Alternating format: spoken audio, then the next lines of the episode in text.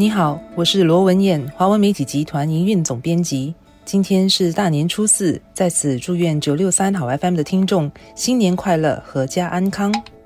你好，我是吴欣迪，联合早报和联合晚报的总编辑。是的，我们这个春节过得跟过去的几年很不一样，跟健康、跟平安有关的祝语，要比发财、要比吉祥来得更加受欢迎。所以我这里也祝大家健康平安，百病不侵。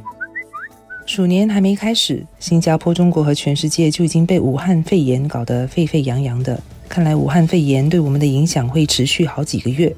中国各地的确诊病例也在过去几天飙升，截至昨天已经逼近三千人，累计的死亡人数也超过八十人。香港、澳门、台湾等地区，还有美国、越南、泰国等许多国家也开始出现了确诊病例。武汉肺炎的蔓延速度令国际社会感到担忧。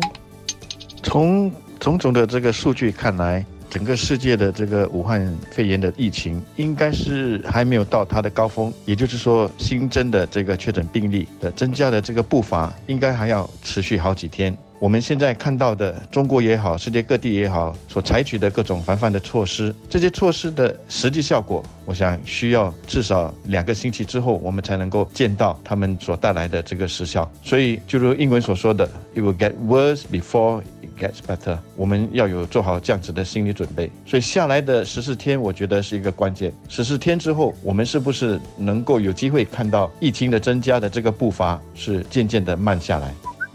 随着新加坡病例人数的扩散，新加坡成立的跨部门工作小组昨天召开了记者会，宣布了三项新的防范措施。其中一项主要的措施呢，就是在一月十四号之后，从中国回返新加坡的学生和学校职员、医护人员和乐龄护理人员，无论什么国籍，都必须强制申请十四天缺席假。受影响的学生就不用到学校上课，受影响的员工也不必到公司上班。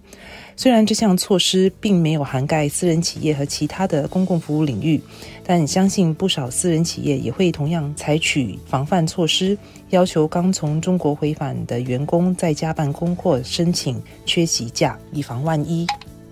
我这里要补充文件所提到的新加坡政府所采取的最新的措施。大家要注意的一点就是说，十四天的这个隔离不是居家隔离令，因为居家隔离令它是非常严格的，需要那些受到这个居家隔离令的人完全不能够出门。但是现在政府的这个要求只是要他们自己居在家里面。当然，虽然不是像居家隔离令那么的严格，那么如果需要在家里隔离的那些成年人在做工的人。同样的，他们也应该不要到处乱跑。那么现在有了这些新的讯科技了之后，在家里办公也好，在家里求学上课也好，其实也都不是问题。至于企业方面呢，呃，是不是也应该响应这个政府这样子的一种做法？据我所知呢，就是政府部门他们也都会遵守这样子的一个指导原则。如果有公务员在这段期间出国到中国去，回来了之后，他们也会有十四天的这个隔离。企业他们就要有自己的考量了。我想，特别是那些需要面对公众、需要给公众提供服务的那些企业，遵守这样子的指导原则，对他们来说其实是有好处的，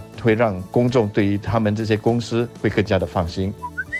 新加坡、中国等国家的政府，相信都是汲取了二零零三年抗战沙斯的经验，这次在实行应对和防范措施方面，都更为迅速和果断。在中国方面，我们就看到他们实行封城、取消所有出境团队、延长春节假期至二月二日等的措施。当然，有一些人会批评中国落实一些措施的做法是否来得太慢了。但是，你想，中国人口这么多，要推行这样的一个决定，就会影响到几亿人口，能够做出这样的决定是相当果断和不容易的，也显示了中国政府要阻断疫情传播的决心。此外，他们这次也在信息和资料发布方。面做得更为迅速和透明。网上就有一些人在讨论，说新加坡政府为什么不要？采取更进一步的行动，完全就禁止中国的游客到新加坡来。其实，如果真是这样子做的话，那会是一个非常戏剧性吧，可以这么说，呃，这样的一个行动啊。老实说，现在世界上唯一一个禁止中国游客或者中国人到他们国家去的，也就只有北朝鲜，没有其他国家了。新加坡是否要成为第二个国家这样子做呢？甚至当年在沙士的时候，新加坡也同样没有这样子做。我想，除非真的疫情已经到了一个完全没有办法控制的阶段。我们才需要考虑走这样的一步。以现在的情况来说，我自己觉得应该还不需要那么做。